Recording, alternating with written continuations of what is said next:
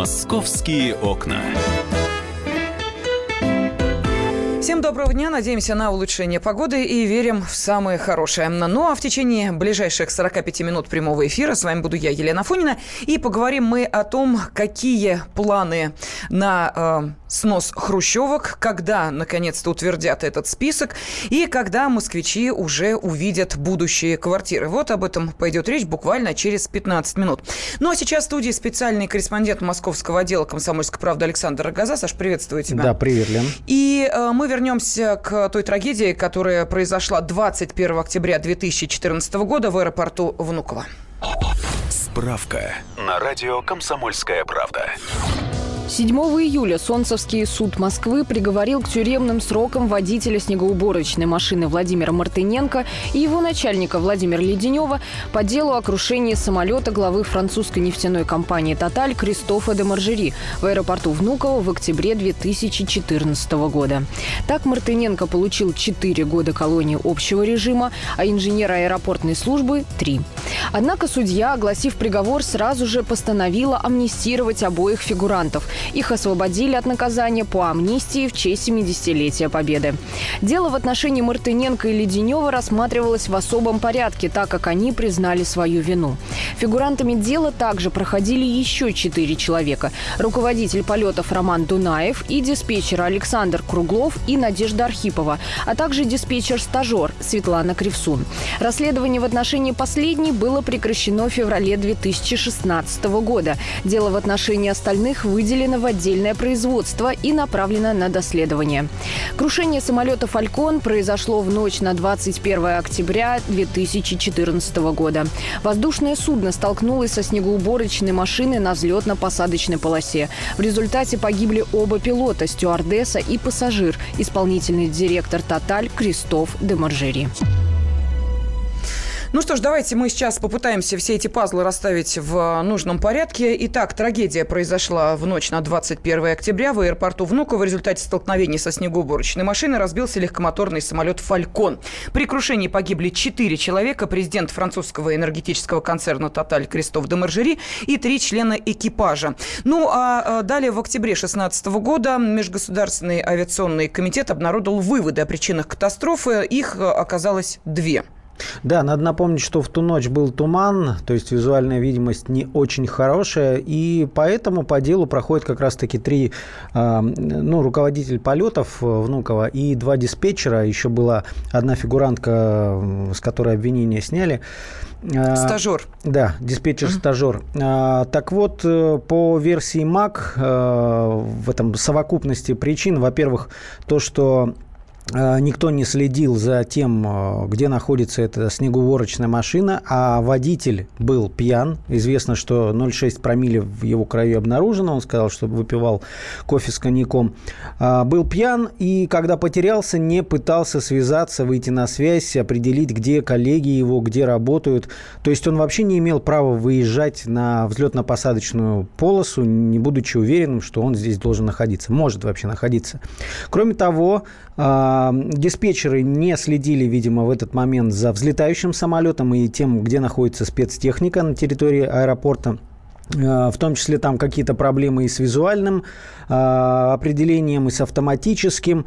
А, кроме того, это довольно известная история, что члены экипажа заранее увидели то, угу. что на взлетно-посадочную полосу выкатился, выкатилась какая-то машина. Как минимум 14 секунд у них было вот до столкновения, с момента того, как увидели, до столкновения, но они почему-то продолжили разгон, то есть не предприняли никаких действий, хотя могли избежать человеческих жертв и вообще выжить в этой катастрофе. А, вот такие основные обстоятельства. После этого, я напомню, вся верхушка Внукова подала в отставку. А, дело, в принципе, было политическим, наверное, в какой-то мере, потому что а, Кристоф де Маржери э, очень лояльно всегда относился к России. И тут этот человек погибает э, в правительственном аэропорту Э, вот расследование шло два года, и вот эти, этот приговор в отношении снегоуборщика Владимира, Владимира Мартыненко и его начальника Владимира Леденева – это первый приговор по этому делу, потому что диспетчеров дело по ним выделили в отдельное производство, там расследование все еще продолжается. И, э, кстати, вот в справке прозвучало, что их сразу же амнистировали, то, ли, то есть дали Мартыненко 4 года, Леденева 3,5, но сразу же амнистировали в, те, в честь 70 70-летия Великой, победы в Великой Отечественной войне. Но... Ну, а тут возникает вопрос. Да. У нас ведь 70-летие было в 2015 году. Это первый вопрос, который у меня возник, когда вот, я вот а я тебе об этом решении. А, то есть э, по практике вот эта амнистия, она была объявлена Госдумой в апреле 2015 года, и под нее попадают преступления, совершенные до этого срока. Угу. То есть на амнистии настаивала защита Мартыненко Леденева. ну и, собственно, судья с ней согласился и воспользовался этой опцией. И ему тоже как бы показалось, что почти год, проведенный в СИЗО, этого достаточно в данном случае. Ну, тем более Мартыненко уже пенсионного возраста.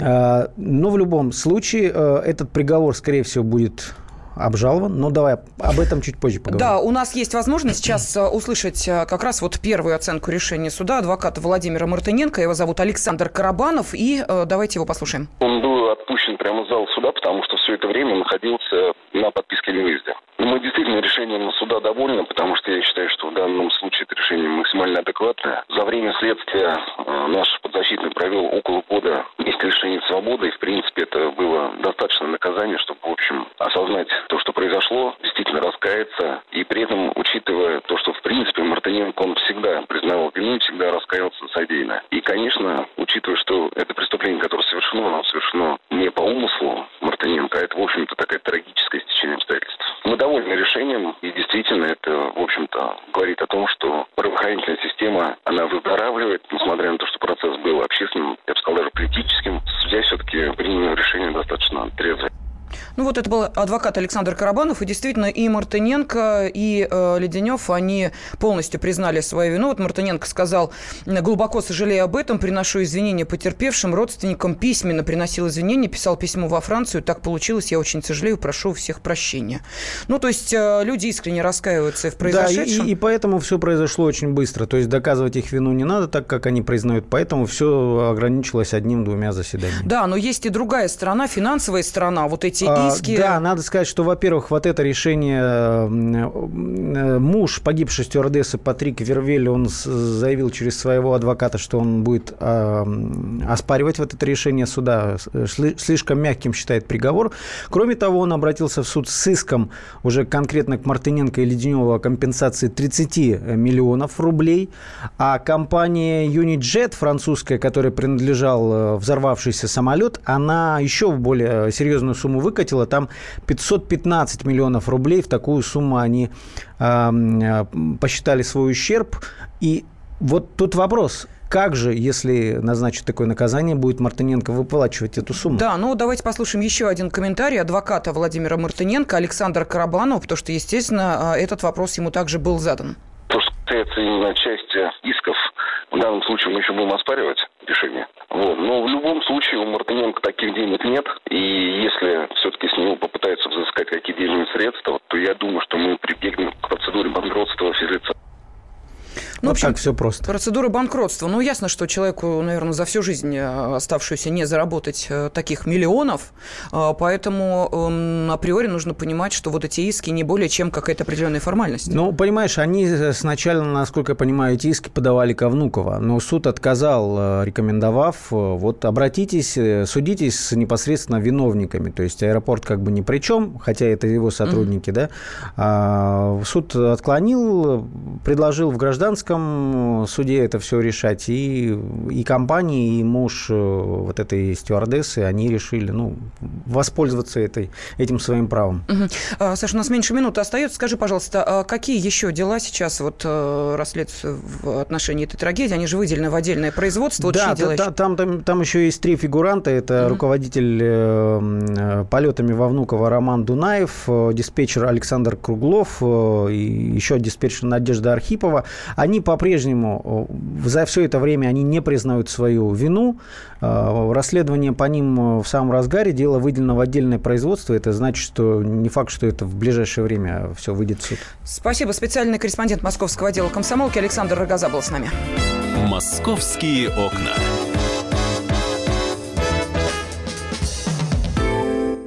Мы начинаем наш эфир. Хватит веселиться. Накажу.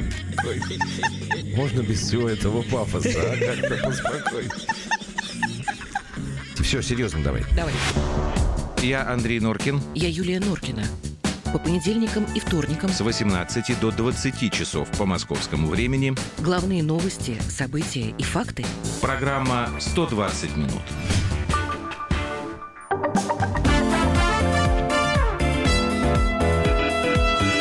«Московские окна». Ну а мы с вами продолжаем обсуждать э, самые интересные московские темы и события. И, конечно, город, что называется, замер в предвкушении начала реновации. Вот когда, собственно, будут утверждены окончательные списки и как будут выглядеть дома и квартиры в этих домах. Вот это сейчас занимает, наверное, умы тех, кто двумя руками проголосовал за реновацию. Ну и для того, чтобы в какой-то степени удовлетворить интерес москвичей, на Московском урбанистическом форуме, который проходит на ВДНХ, рассказывали и о развитии столицы, ну и, конечно, в первую очередь о программе реновации московские чиновники. И вот, э, в частности, э, на Московском э, урбан-форуме руководитель столичного департамента градостроительной политики Сергей Левкин заявил, что программа реновации не сулит резкого падения цен на недвижимость или затоваривания рынка жилья. По его мнению, реновация пятиэтажных кварталов позволит сбалансировать спальные районы, а также побороть маятнев- маятниковую миграцию. Вот надо было бы еще уточнить, что это такое. Но я думаю, что э, к нам в студию будут обязательно приходить э, столичные э, чиновники, поэтому если Сергей Левкин окажется в нашей студии, обязательно его об этом спросим, что он имел в виду. Но, тем не менее, программа рассчитана на 15 лет, продолжил он. На первом этапе она будет проводиться за счет бюджета. Первые пять лет мы не планируем больших объемов коммерческих продаж. Весь ресурс жилья будет направлен на переселение. А, Ну, а главный архитектор Москвы Сергей Кузнецов э, считает, что обновление целых кварталов позволит рациональнее использовать городские пространства. И вот одним из инструментов станет увеличение плотности населения на территориях с разрозненной малоэтажной застройкой. Ну и, э, конечно, в первую очередь э, хотелось бы понять, когда же, собственно, начнется сам процесс и окончательные списки сноса и расселения, как о том заявил э, заместитель мэра Москвы Марат Хуснулин, э, будут готовы уже до конца этого месяца. Сегодня в городе у нас 240 миллионов квадратных метров жилья, из которых почти 25 уже находятся в состоянии достаточно ветхом. Поэтому по настоятельному обращению граждан э, мы приняли новую программу, согласно которой в течение ближайших 15 лет мы планируем снести порядка 15 миллионов квадратных метров жилья, построить новое, в два раза больше построить новое жилье и не жилье, переселить миллион людей в новое благоустроенное жилье, представляем все типы квартир, как будет выглядеть это жилье улучшенного комфорт-класса.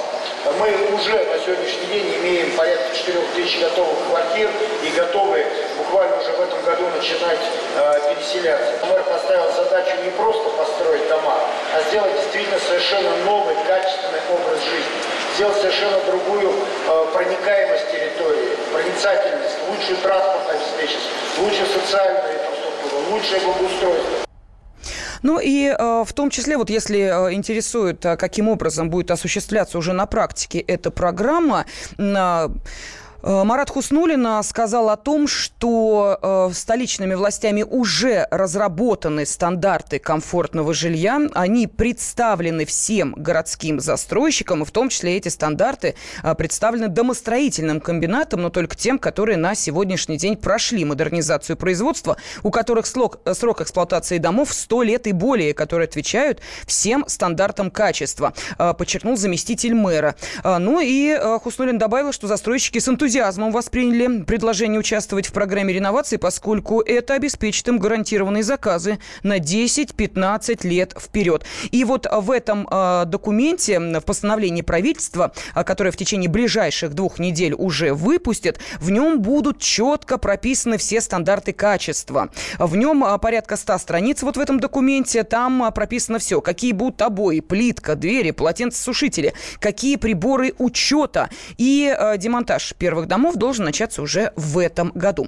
Сейчас на связи с нашей студией архитектор, градостроитель, член Совета по территориальному планированию и градостроительству в Союзе архитекторов России Илья Заливухин. Илья, здравствуйте.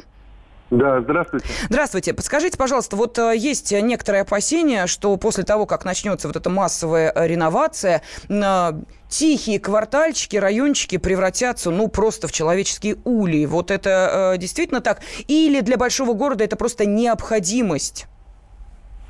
Ну, вы знаете, во-первых, все-таки такого увеличения, как было 20 лет назад, 10 последние программы, которые были при Лужкове, да, оно не предполагается.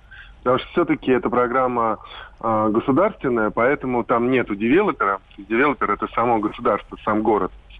Поэтому такого масштабного увеличения квадратных метров и людей оно не предполагается. Что дает возможность э, распределить э, плотность а, непосредственно по всей территории микрорайона, бывшего существующего, да, который сейчас, где-то сделав акценты более высокие, где-то сделать более низкую застройку. То есть, в принципе, это будет а, полноценная городская среда, город, который, особенно рядом с метро, конечно, не может и не должен выглядеть как спальные районы.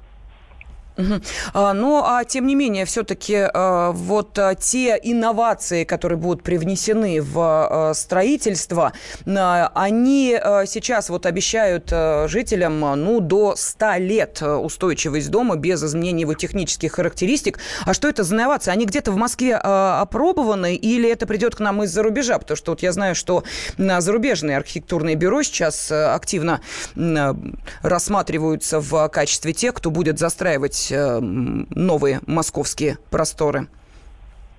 Ну, вы имеете в виду проектировать? Да, и проектировать, Наверное, и разрабатывать. Ну, да, простите, да, конечно, проектировать, застраивать-то будут наши, но тем не менее, вот э, насколько ну, это будет органично для нашей московской среды? Все-таки зарубежные проектировщики, понимают ли они, может быть, э, вот саму прелесть Москвы? Вы знаете, ну, я думаю, что в основном это будут все-таки, конечно, в основном массе нашей работы очень много. Это будут местные, московские проектировщики, архитекторы, градостроители, потому что там вообще должны работать и социологи, и транспортники, и очень много, конечно, специалистов. Вот. А иностранные проектировщики могут э, в конкурсе, который сейчас будет проходить, подсказать какие-то идеи, ну, на что-то, да, что-то уточнить, э, что потом будет использоваться в дальнейшем последние 5-10 лет – Вообще, надо сказать, что э, сама современная технология, вот что это такое, да, если мы говорим про градостроительство, то это создание э, активной, полноценной городской среды. То есть многофункциональность, различная типология застройки. То есть отсутствие вот таких вот спальных районов э, в, э, в центральных районах города. То есть, в принципе, э, вот в этом и есть современность, да, чтобы было э, более интересно, чтобы были места и для работы, и для отдыха, чтобы люди, в принципе, по возможности меньше ездили в какие-то в центр города, да, то есть это все и есть вот это современный подход, который, в общем, и наши специалисты знают, и западные. В общем, это общемировая практика на данный момент. Угу. Материалы, а, технические а, составляющие вот строительства этих домов, насколько они а... современные, используются они вообще сейчас? Вот еще один вопрос. Нет, а это вы уже говорите про конкретные материалы. Да, конечно, про конечно. Про... Нет, а я говорил про а, градостроительные решения, планировочные решения и так А далее. я уже перехожу касается... к конкретике, это следующий этап, потому что, да, решить пространство это одно, а осуществить это совсем другое. Ну, потому что... вы знаете, да, но осуществлением намного проще, потому что та типология, та технология строительства, которая сейчас применяется, и в данный момент в Москве это монолит с э, навесными вентилированными фасадами. То есть это, в принципе, давно используется технология, которая, ну, опять же, не... Э, то есть она, конечно, отличается от того, из чего были сделаны 60 лет назад эти э, пятиэтажки, и поэтому, конечно, она современная. Но на данный момент она применяется везде в Москве, то есть практически все новые современные дома, ну вот если как пример можно привести ЗИЛ, то есть территория ЗИЛ, которая сейчас меняется, вот э, Серп и Молот, который сейчас э, реконструируется, все вот эти, все эти жилые здания, все дома строятся по этой технологии. Это современный монолит, современные фасады, современные инженерные системы, окна, там, подъезды, которые удобные с входом, с э, без ступеней, без таких вот, знаете, высоких uh-huh. крылец, как было раньше, и так далее. То есть все это является стандартом и будет э, записано сейчас и принято в документе, и, соответственно, уже вот те застройщики, строители, как вы говорили, которые уже будут работать на город, да, в данном случае, они будут применять все эти стандарты. А, Илья, вы а, посетили Урбан форум? Были на нем, нет?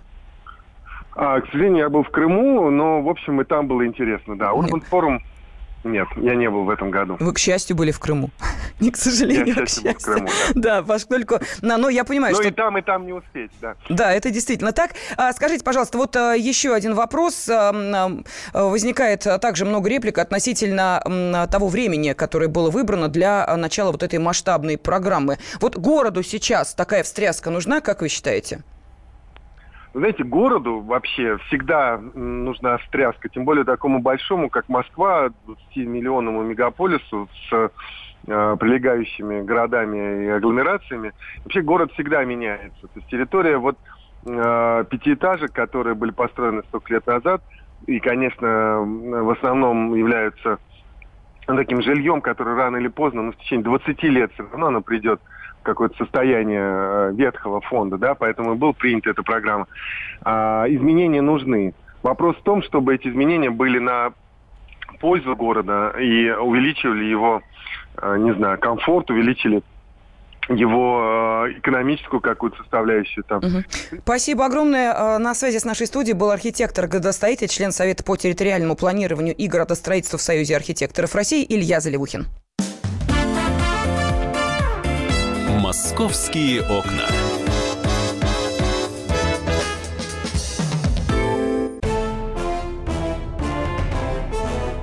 Товарищи солдаты и офицеры российской армии. Полковник Баронец разрешает обратиться. Звоните и задавайте накопившиеся вопросы. Угроза НАТО, жилье для военнослужащих и перевооружение России – Обо всем этом Виктор Баранец знает лучше других. Программу «Военный ревю» слушайте по будням с 5 вечера по московскому времени.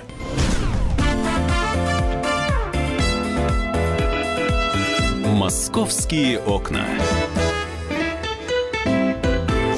Как будет проходить программа реновации? Какие будут использованы материалы для возведения новых домов? И самое главное, когда это начнется? Вот на многие из этих вопросов э, были даны ответы на Московском урбанистическом форуме. Кстати, он э, продолжает свою работу, проходит на ВДНХ. И вот, э, в частности, заммэра Москвы Марат Хуснулин сказал о том, что окончательные списки сноса и расселения будут готовы до конца этого месяца. А сейчас ведется серьезная работа по формированию очередности и порядка расселения домов. Поскольку нужно увязать решать массу строительных и э, организационных вопросов. У города уже есть в собственности порядка 4 тысяч квартир общей площадью около миллиона квадратных метров, и это жилье может быть использовано для переселения. В программу попадут около 5 тысяч домов. Ну а сколько это будет стоить? Ну, тоже ответ на этот вопрос прозвучал. На реализацию программы реновации уже зарезервировано 96 миллиардов рублей, которые будут использованы в этом и в следующем году. И, по словам замэра, этих средств хватит для того, чтобы организовать первую волну переселения. Ну и спасибо нашим внимательным радиослушателям, а, которые отвечают на те вопросы, а, которые, собственно, я а, хотела бы задать в том числе и столичным чиновникам. Но вот один из наших радиослушателей объяснил мне, что такое маятниковая миграция. Это ежедневное перемещение жителей Подмосковья и ближайших областей в Москву утром на работу, вечером из Москвы обратно. Но мне в любом случае не очень понятно, каким образом программа реновации должна исправить вот эту маятниковую миграцию. Жители области в массовом порядке будут покупать э, квартиры в э, домах, которые будут строиться по этой программе. Ну, неплохое решение, но, наверное, собственно, э, средства есть не у всех. Но посмотрим. Да, спасибо нашему радиослушателю. Кстати, вы тоже можете присылать сообщения и комментарии на WhatsApp и Viber 8 967 200 ровно 9702 или звонить по телефону прямого эфира 8 800 200 ровно 9702. Кто будет проектировать эти новые кварталы? Этот вопрос тоже интересен. И, в частности, вот главный архитектор Москвы Сергей Кузнецов поделился информацией об участии около 10 иностранных архитектурных бюро в конкурсе по реновации. Ранее Москомархитектура объявила архитектурно-градостроительный конкурс в рамках создания концепции для пяти экспериментальных площадок по проекту столичной реновации. И британское архитектурное бюро Захи Хадид, реализующее необычные архитектурные проекты по всему миру, уже подало заявку на участие в конкурсе по реновации в столице. И, а, как сказал исполнительный директор этого бюро, а, в настоящий момент заявка на участие в конкурсе подана, и а, для нас это очень интересно, это серьезный проект, и мы надеемся участвовать в создании одной из экспериментальных площадок. Так что, видим, жителей Москвы ожидают весьма интересные архитектурные решения, так что будем надеяться, что в любом случае каждое из подобных решений будет вынесено на обсуждение москвичами, ну и далее не не только эксперты будут давать свою оценку, но и те, кому в этих домах жить. Но и волнуются также о том, а, а не э, усложнит ли это дорожную ситуацию, нам говорят нет. А, потому как э, не только вот в тех районах, о которых идет речь, которые уже достаточно хорошо освоены и застроены, но и на окраинах Москвы будут появляться новые станции метро. К 2021 году в столице планируется построить по программе развития московского метрополитена 60 53 новые станции метро, 142 километра линий и 9 электродепо. Метро придет во Внуково, Рублево-Архангельское, а также станет полноценной транспортной артерией э, всей московской агломерации. 30% жителей Новой Москвы получат метро в ближайшем доступе. Ну, а если вам интересно, как идет строительство новых станций, то обратите внимание на то, что бесплатные экскурсии на строительные площадки станции московского метрополитена планируют возобновить, сообщает официальный сайт мэра Москвы. Попасть на эти экскурсии смогут э, горожане в возрасте от 16 лет и старше. Список станций, которые откроют для экскурсантов, сейчас разрабатывается. Но говорят, что, скорее всего, это будет третий пересадочный конкур, э, контур. А перед началом экскурсии все участники пройдут инструктаж по правилам техники безопасности. Им выдадут защитные каски и специальную одежду. Ну, а мы возвращаемся к Урбан-форуму. И у нас есть возможность услышать э, весьма интересные интересное интервью с советником заммэра Москвы по проекту «Большая Москва». «Московские окна».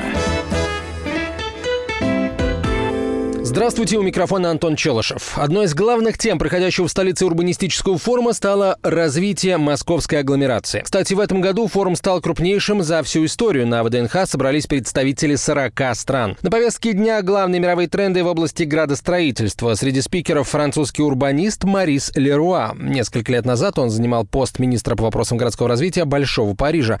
А сейчас является советником заместителя мэра Москвы по проекту «Большая Москва». Журналист «Комсомольской правды» Светлана Анна Волкова пообщалась с Марисом Леруа о проекте реновации. Москва часто обращается к проекту развития Большого Парижа. Французская столица уже прошла через реновацию. Можно ли вообще сравнивать и копировать программы наших городов? Во Франции, как и в России, реновация была инициативой на самом высоком уровне. Ее предложил президент Жак Ширак. Для наших с вами стран, как и для многих других государств, ветхое жилье становится проблемой. Но важно не стремиться копировать решения. У каждого города своя история. Во Франции реновация проводилась в проблемных, социально напряженных районах. Но есть и главное отличие с Москвой. У нас была национальная программа для всех городов страны. В течение 10 лет реновация охватила 490 кварталов по всей Франции, в которых проживали 4 миллиона человек. В проект государство вложило порядка 12 миллиардов евро. Национальную программу обновления городов начинал мой друг Жан-Луи Борлоо, министр правительства. У нас было создано специальное национальное агентство по реновации городских кварталов. Потом я сменил Жана Луи на должности министра городского развития и занимался продолжением программы уже в Париже. Мы с вами сейчас находимся на ВДНХ в большом красивом парке. Это не только жилой район. На самом деле здесь можно сочетать то, то, что относится к городу и непосредственно к человеку. Когда архитекторы и дизайнеры принимают какой-то план по обновлению города, нужно обращать внимание именно на человека. Человек в центре этих изменений. Ведь бывает так, что пытаетесь улучшить квартал, а кто-то все равно остается недоволен. Поэтому надо вникать в ситуацию жителей. Необходимо сочетать улучшение города и повышение качества жизни людей. Некоторым москвичам реновация не нравится. Спустя 5-10 лет после перестройки Парижа мы провели опрос среди тех, кого коснулись изменения. Более 90% из них сказали, что довольны результатами реновации. Хотя поначалу некоторые просто плакали, когда видели, как сносились их старые дома. План реновации Парижа существенно трансформировал городские кварталы, обеспечив людей жильем лучшего качества и комфортной средой. Проект обогатил социальную жизнь, помог создать много рабочих мест.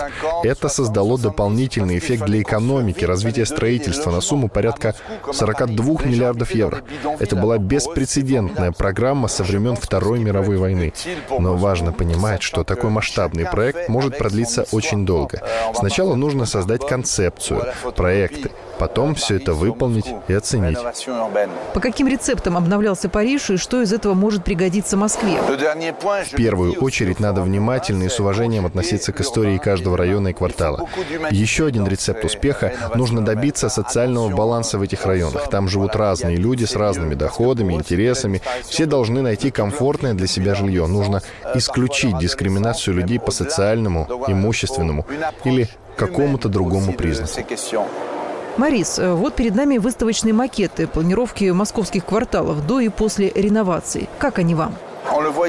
Я как раз смотрю на них, на старый и новый район, как все меняется. Понятно, что из старого что-то уходит и появляется современное. Поэтому важно обсуждать с жителями эти изменения. Властям нужно потратить время на разъяснение. Люди ведь не понимают, почему они должны куда-то переезжать.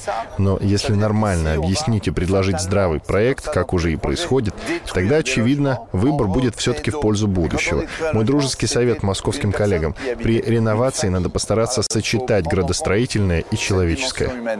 На макетах видно, что новая застройка будет достаточно плотной. Жители пятиэтажек и соседних с ними домов, не участвующих в реновации, боятся перенаселения районов. Плотность застройки будет зависеть от конкретной территории и проектов. Не всегда то, что мы видим, подтверждает наши опасения. Допустим, привезем несколько москвичей в исторический район Парижа, например, Копере. Архитектура в стиле барокко немножко напоминает центр Москвы со старинными красивыми зданиями. А потом отправимся в современные спальные районы, такие как площадь Италии. Я как-то задавал в шутку вопрос критикам проекта реновации. Где больше плотность населения, в историческом районе или в современном, где как раз стоят те самые высотки? Все сразу отвечали, там, где высотки. А это неправда. В районе оперы плотность населения гораздо выше. Конечно, вопрос заселенности районов важен для жителей, но надо подходить к нему грамотно, на основании объективных данных. Потому что часто, когда мы говорим о ее уплотнительная застройка, человека, то воспринимаем это скорее эмоционально. Что ждет москвичей? В Москве задумались о жилищных условиях, и этому надо радоваться. Жилье — это один из первых этапов комфортной жизни. Далеко не во всех городах мира власти обращаются к таким амбициозным программам для улучшения жизни населения. К тому же Москва — город мечты всех мировых архитекторов. Все хотят здесь работать. На вопросы спецхора «Комсомольской правды» Светланы Волковой отвечал урбанист, бывший министр по вопросам городского развития Большого Парижа, а сейчас советник заместителя мэра Москвы по проекту «Большая Москва» Марис Леруа. «Московские окна». Слушай радио. Слушай радио. Комсомольская правда.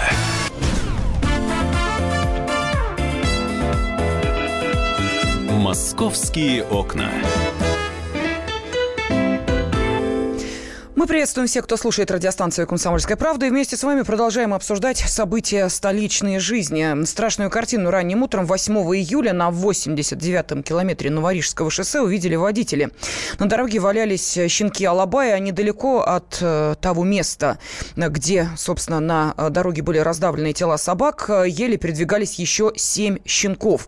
У всех были дырки на лапах, одна собака тяжело дышала, другая не могла встать вообще, но это были не бродячие псы. У всех собак были клейма.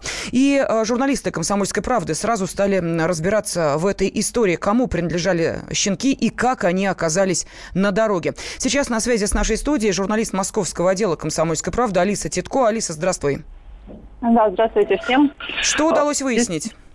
Действительно, да, картина была ужасная.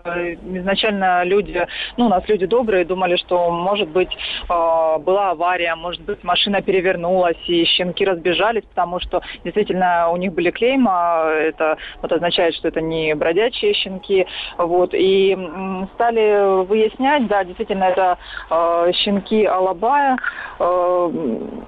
вот как, как несчастные щенки да, там оказались, а, уже выяснили люди, которые забрали их на передержку.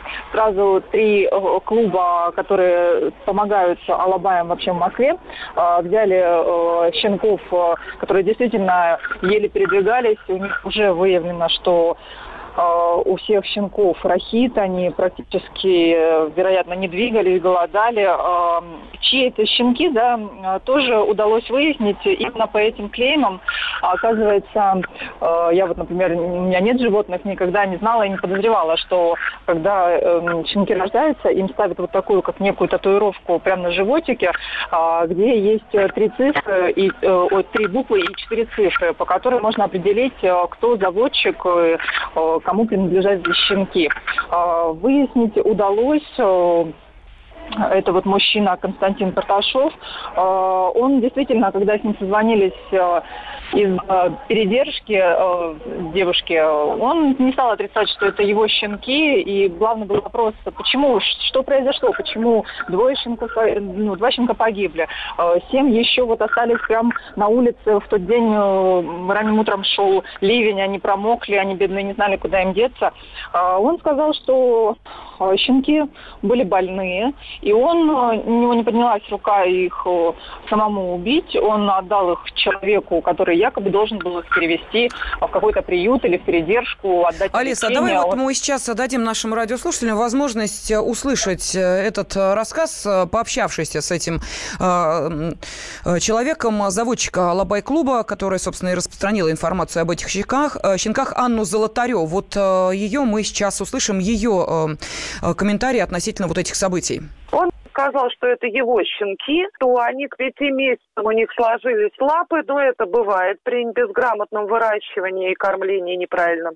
Как бы похоже на правду. И отчаявшись, и он не смог ничего с этим сделать, поэтому он дал денег. Он говорит, я человеку дал денег на бензин и сказал отвезти их в приют. Я говорю, а почему ты не пытался их лечить? Я не умею, мне некогда и так далее. Нет денег их лечить и некогда ими заниматься. Но он говорит, меня подставили, вот этот человек, который повез их приют, он их выбросил по дороге, видимо. Как бы верить, не верить, это уже личное дело каждого. Я лично ему не верю. И сейчас в очень надежных руках, грамотных, я подключил своих ветеринаров и так далее, и оказываю информационную пока что поддержку.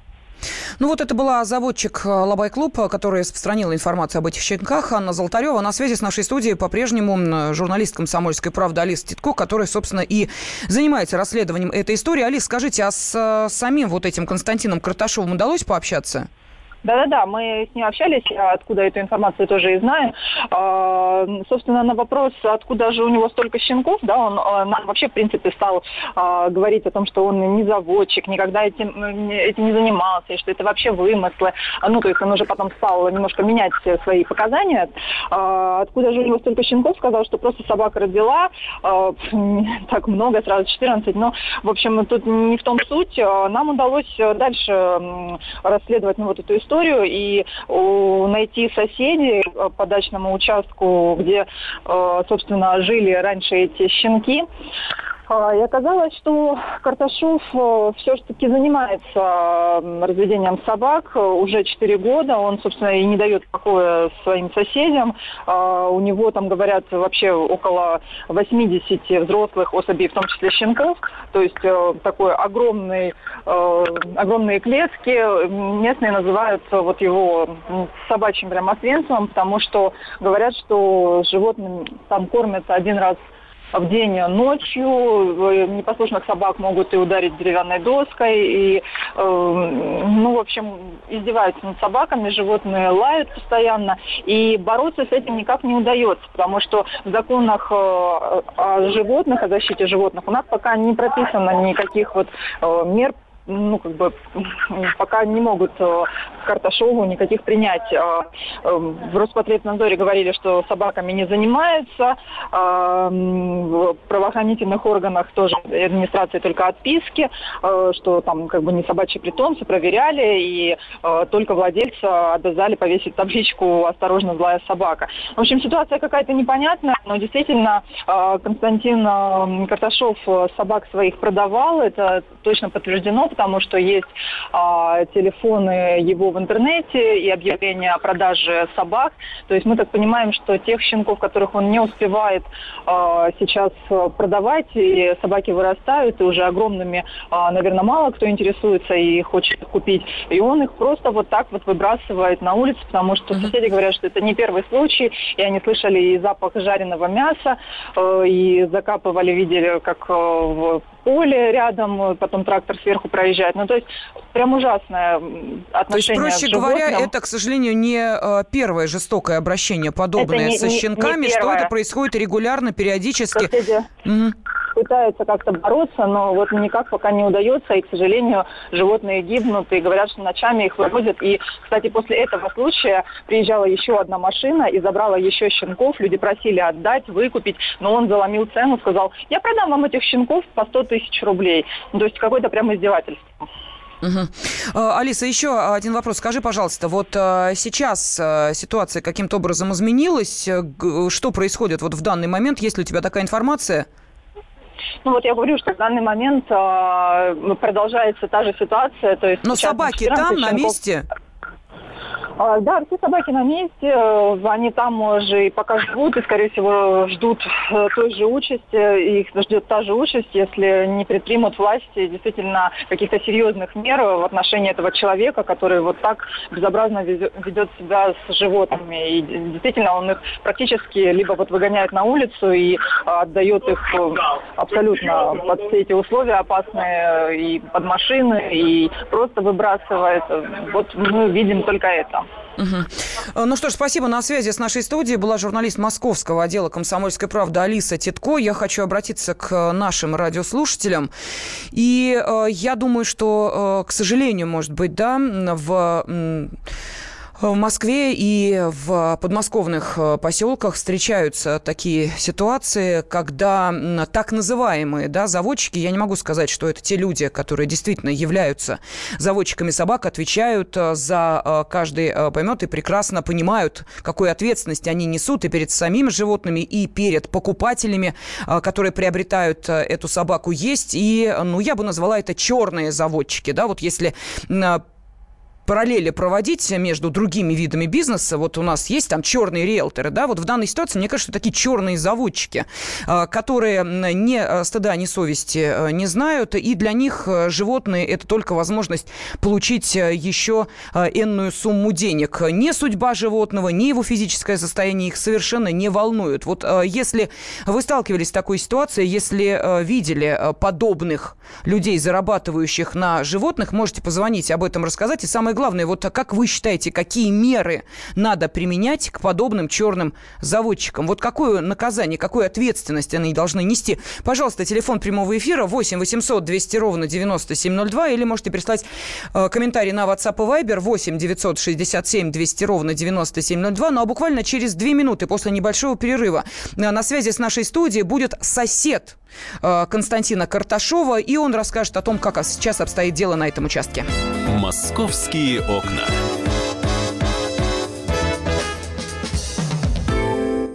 Весь этот мир – шахматы. Если только, конечно, это можно назвать миром. Это одна большая-пребольшая партия. И как бы мне хотелось, чтобы меня приняли в эту игру. Я даже согласна быть пешкой. Только бы меня взяли. Хотя, конечно, больше всего мне бы хотелось быть королевой. Льюис Кэрролл. Алиса в Зазеркалье. Пешки, которые рвутся в короли, и короли, которые притворяются пешками. Рокировки властей и геополитические размены. Об этом моя программа «Занимательная геополитика». Слушайте каждый четверг с 7 часов вечера по московскому времени. Ваша Галина Сапожникова.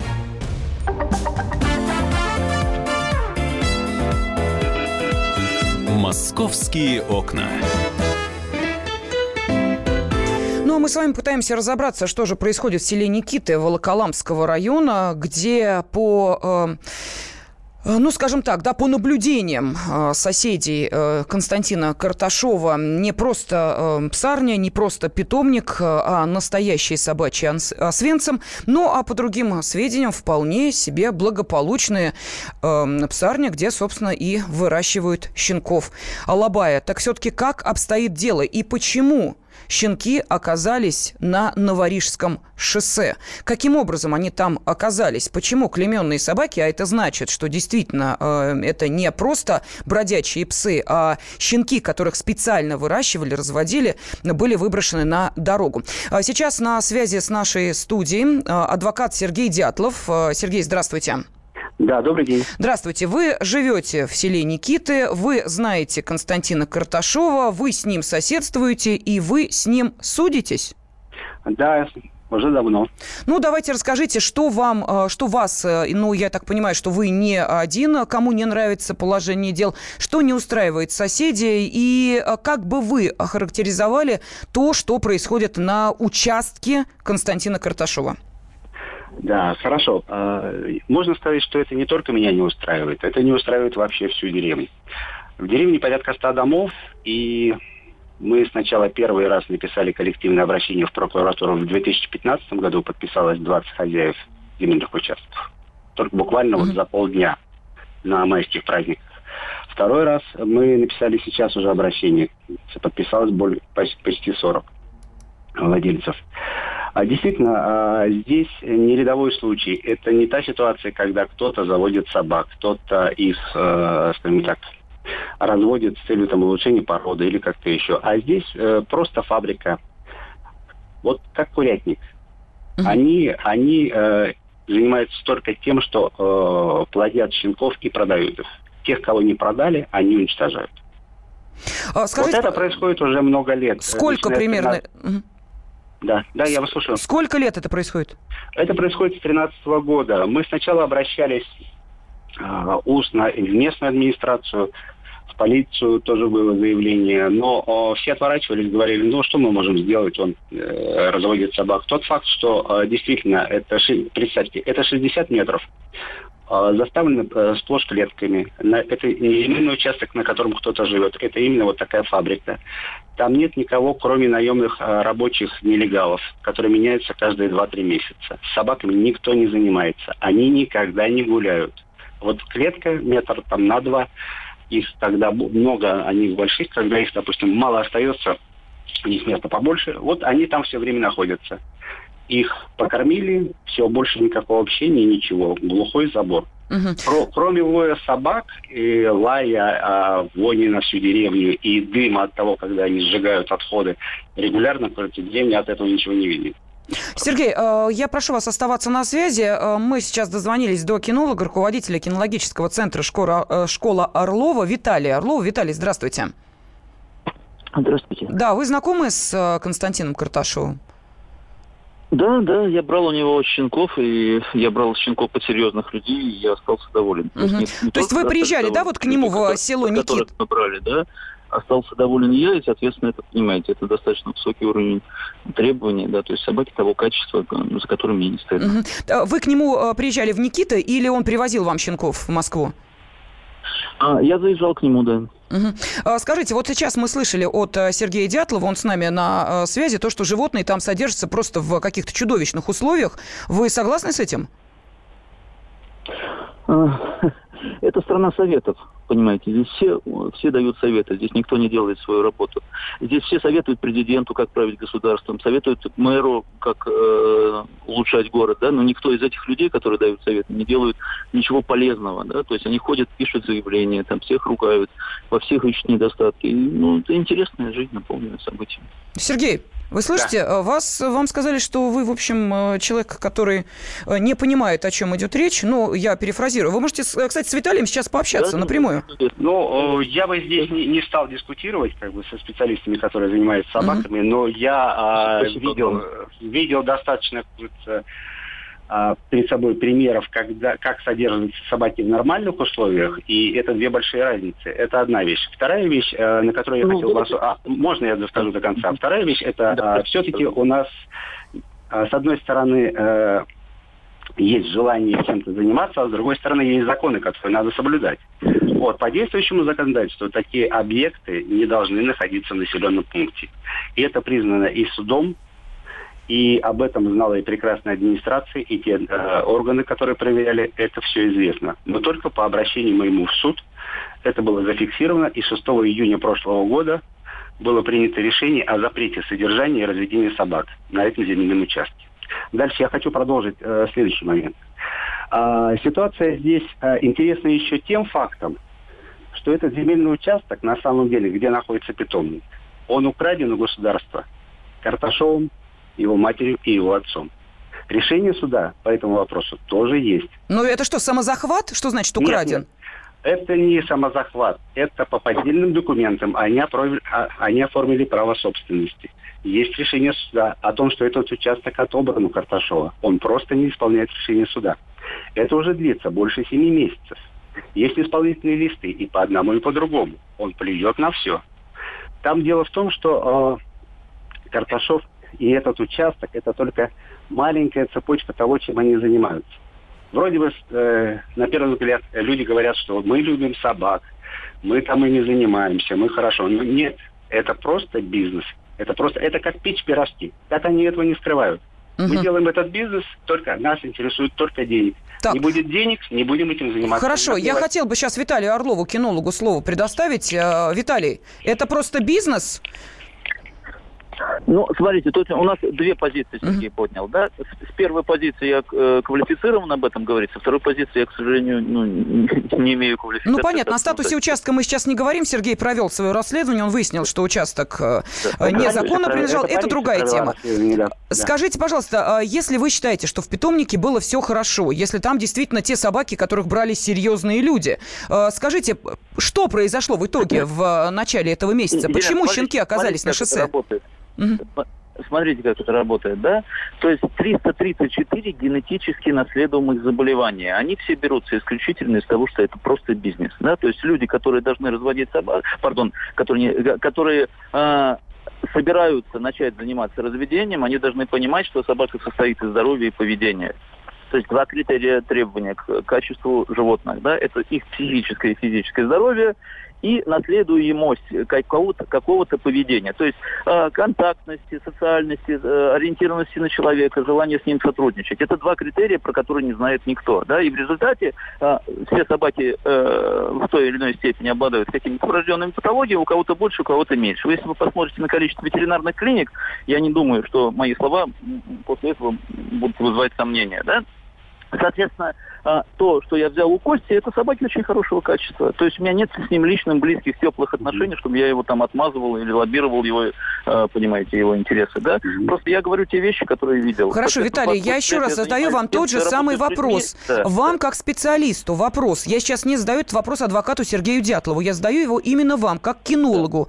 Почему, да. каким образом собаки могли оказаться в таком физическом состоянии на Новорижском шоссе? Почему клейменные щенки сейчас, по оценке независимых экспертов, э, у них весь букет заболеваний, который э, был только возможен у щенков, и они были выброшены на улицу. Почему это произошло? Ну, э, я здесь могу только теоретизировать, потому что лично с Костей я не общался на эту тему, да, и не, не могу ну, обладать полнотой информации. Но мое предположение, да, то есть, опять-таки, исходя из моего опыта, да, опыта работы с людьми, потому что работаем-то мы не с собаками, не с деньгами, работаем мы с людьми. То есть это человеческий фактор. Скорее всего, он делегировал кому-то это все э, отправить э, в ветеринарную клинику, да, соответственно, ну, для каких-то процедур. Ну, и опять-таки, я теоретизирую, я не могу отвечать за эти слова.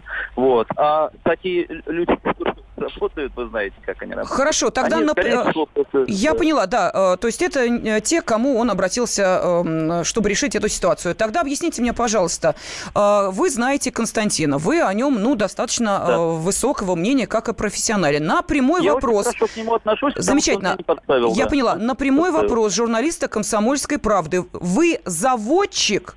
Что отвечает Константин Карташов? Нет. у меня нет никакой организации, заводчиком я никогда не был, это вымыслы, моя собака родила столько щенков.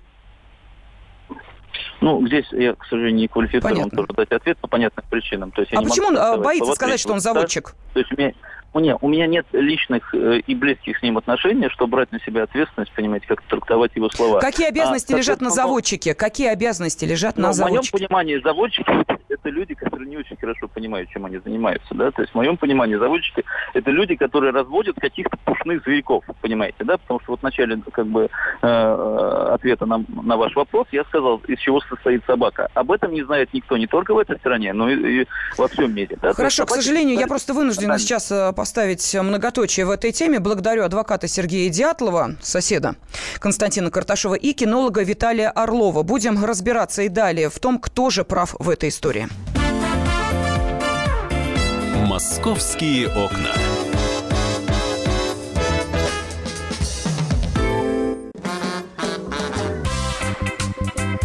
И в России. Мысли нет и денег нет. И за рубежом. Да хоть на Луне. Как же ты не дурачина, братец, если у тебя много сантиков, а ты в тюрьму попал. Деньги правят везде. О них говорили, говорят и будут говорить. По будням с 13 часов 5 минут по московскому времени в программе «Личные деньги» на радио «Комсомольская правда».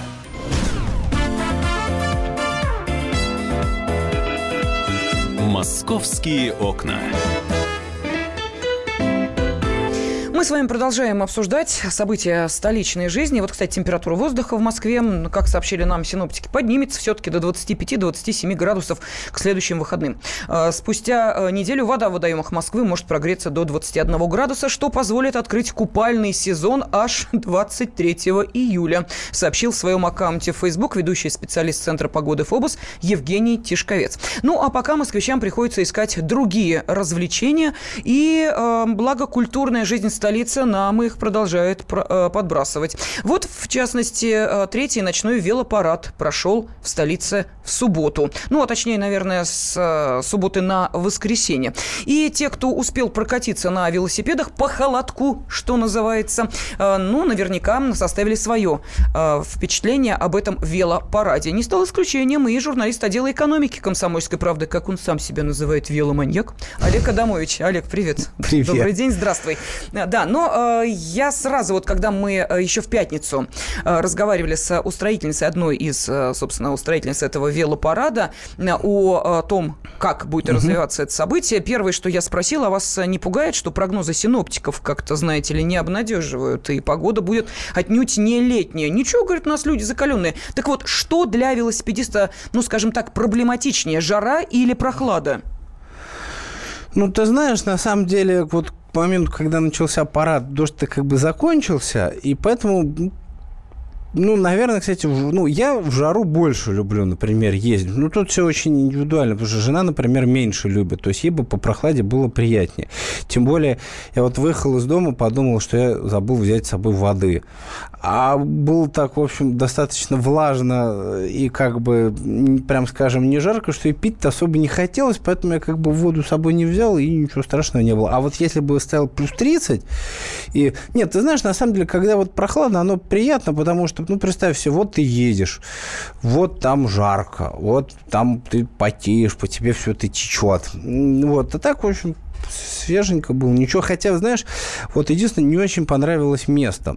А, потому что Фрунзенская набережная, там никаких электричек нету. Я то, что на велике все-таки на велосипеде, на, на электричке проще по городу перемещаться. Поэтому я, например, поехал на своей машине, ну, засунул велосипед в салон и там припарковался на соседней улице.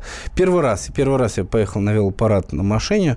Обычно я все-таки как-то общественным транспортом пользуюсь. Ну и еще потому, что он заканчивался поздно, ну, там, в 11 вечера, uh-huh. и вот оттуда из центра ко мне влюблено ехать потом было на велосипеде под, вероятно, дождем, который бы начал... А, он, кстати, начался. Парад закончился, и дождь снова пошел. Так что, в общем, я не пожалел, что отправился на машине.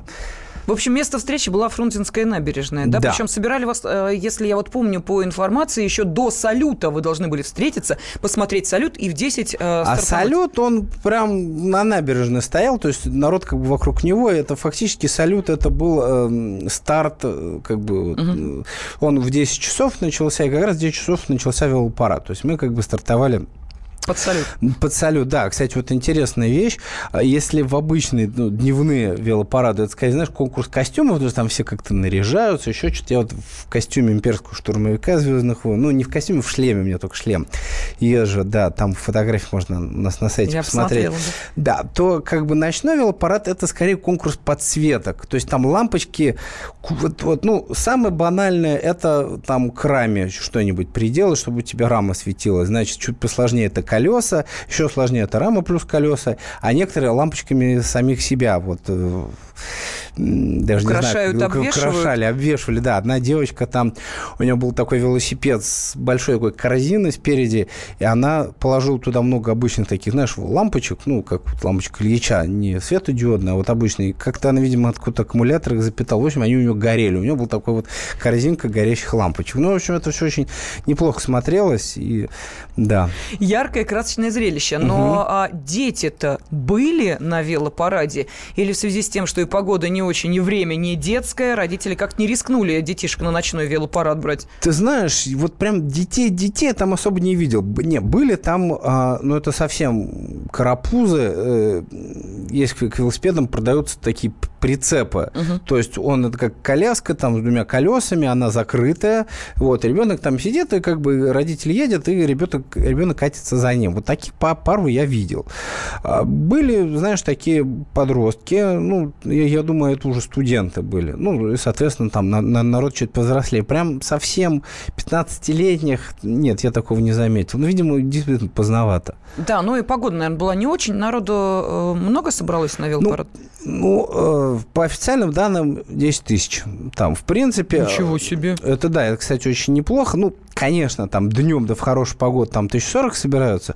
Но вот самому оценить, так сказать, когда у тебя нет возможности взлететь и посмотреть сверху, э, каждый раз выглядит примерно одинаково. Ну, то есть вокруг тебя уйма велосипедистов, и вот они там вдаль уходят, и все, велосипед, велосипед, велосипед. А скорость какая-то одна есть? Колонна идет с какой-то определенной скоростью или кто во что гораздо? А, Вот Значит, как это? Чтобы не столкнуться, никому... Значит, все едут медленно, потому что велосипедистов много, и там просто ну, не разгонишься. То есть, а, причем там забавно, когда, допустим, вот, ну, мы ехали по большей по, по набережным, и в тех местах, где набережные ремонтируют, и вот они там сужаются, там прям велопробки, там все, на, там, там, да, так плотно становится, что чуть ли не слезаешь и катишь. А в местах, где пошире, ну, там, ну, например, по Новому Арбату мы там финишировали, там можно было разогнуть, сколько вот сможешь выжить, то столько и едь, потому что он широкий, его ве- весь нам отдали. Вот. Ну, там, конечно, они пишут, что средняя скорость там километров 16. На самом деле, это об- обычный велосипедист, не напрягаясь, едет где-то скоростью 20 километров в час. То есть 16 это так медленно. То есть как вот если представишь, что человек идет пешком, вот совсем уж медленно, так подволакивая ноги. Вот Слушай, ну, судя по массовости этого мероприятия, ночного, еще раз обращаю внимание, да в плохую погоду, э, 10 тысяч, ну, мне Ну кажется, плохо. что это э, да, совсем неплохо. Я вот о, о чем хочу спросить наших радиослушателей. А Вот как вы считаете, да, ну, наверняка вот среди нашей аудитории есть э, велосипедисты, есть, как вот Олег сам себя называет, э, веломаньяки или те люди, которые просто увлекаются передвижениями по Москве, да, на велосипеде. Вот Москва комфортна для велосипедиста? Пожалуйста, можете позвонить по телефону 8 800 200 ровно 9702 или можете отправить сообщение на WhatsApp и Viber 8 967 200 ровно 9702. Москва комфортна для велосипедистов? И, э, может быть, что-то изменяется в лучшую сторону или ничего не меняется? И все те на заявленные властями нашего э, города меры, которые должны обеспечить комфортное пребывание велосипедистов э, как полноправных, э, да, э, э, ну, скажем так, участников дорожного движения, это не более чем некие громкие заявления, направленные практике все, увы, не так оптимистично. Пожалуйста, 8 800 200 ровно 9702. Ну, а для вас улицы перекрывали для велопарада? Да, ну, конечно, там, ты же не думаешь, причем там... Да, не все, знаю, может, согнали на обочину, и вы там так гуськом, гуськом, гуськом? Нет, нет, конечно, перекрывали, там, значит, вместе с нами ехали полицейские на мотоциклах, там, с мигалками, ну, они как бы двигались параллельно с, с велосипедистами, то есть не быстрее. Uh-huh. Вот. Ну и, видимо, присматривали за общим порядком. Скажи, пожалуйста, а у тебя вот э, есть какая-то, не знаю, профессиональная зависть? Вот ты смотришь на э, велосипеды тех, кто в этом параде принимает участие, и думаешь, эх, вот эту бы вот, вот эту бы вот штучку бы я обязательно приобрел, а вот здесь вот какой-нибудь ретро-велосипед, или никто, собственно, на это внимание не обращает? Ты, ты знаешь, там сейчас очень много кто приезжает вообще на городских этих прокатных велосипедах стальных. Ну, особой зависти нет, потому что у меня как бы самого велик тоже хороший, причем из-за того, что они сейчас все дорожают, то дорожают, ну, потому что курсы валют. То есть там новый такой, как у меня, сейчас будет стоить уже, ну, ближе к 40 тысяч. Хотя я... Не, а, а у тебя точно велосипед? Да, да, не, ну, слушай, это не предел. Я там видел какого-то монстра. А, знаешь, там есть там очень такие прокачанные велики для езды по горам. То есть не просто горный велосипед, а вот реально для там вот каких-то преодолений там булыжников. У них там вилки, еще что-то. Вот я видел такой, и такой может стоить 1300. Э, совершенно серьезно тебе говорю. Вот, да, нет, я совершенно спокойно к этому отношусь ты знаешь, там велосипеды, они, в общем, лишь бы ездил. Вот мы уже там сколько три года ездит, пока ничего с ним не делается. Нам пишет Дмитрий из Зеленограда. Э, Зеленоград и район Крюкова для велосипедистов не приспособлены никак. Вот так вот.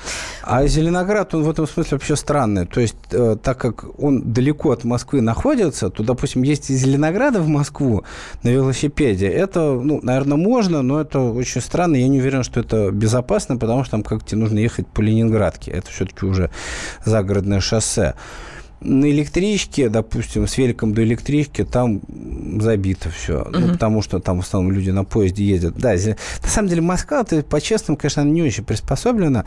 Вот, вот возьмем, например, по правилам надо ездить по проезжей части. Не имеет права велосипедист двигаться по тротуару. Если есть проезжая часть, он должен по ней ехать. Ну, я стараюсь ездить, соблюдая правила. Это не очень безопасно, это не очень удобно. Да, в центре какие-то велодорожки появляются, но это пока очень все локально. Понятно, что не сразу, не все будет делаться. И политика города, она есть, и что-то куда-то движется. Но вот пока, вот на данный момент, еще, конечно, есть к чему стремиться, над чем работать.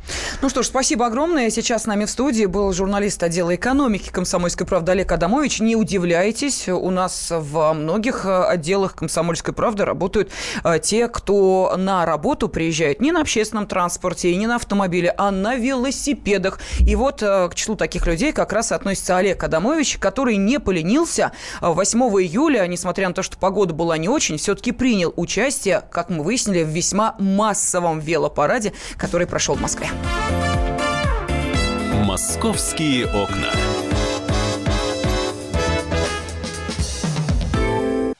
Товарищ адвокат! Адвокат! Спокойно, спокойно. Народного адвоката Леонида Альшанского хватит на всех. Юридические консультации в прямом эфире. Слушайте и звоните по субботам с 16 часов по московскому времени.